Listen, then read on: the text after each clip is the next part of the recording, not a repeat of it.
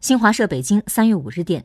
记者五号从生态环境部获悉，为支持相关行业产业复工复产，生态环境部提出建立和实施环评审批正面清单和监督执法正面清单。负责人表示，两个清单实行时间原则上截至二零二零年九月底，根据形势需要可适当延长。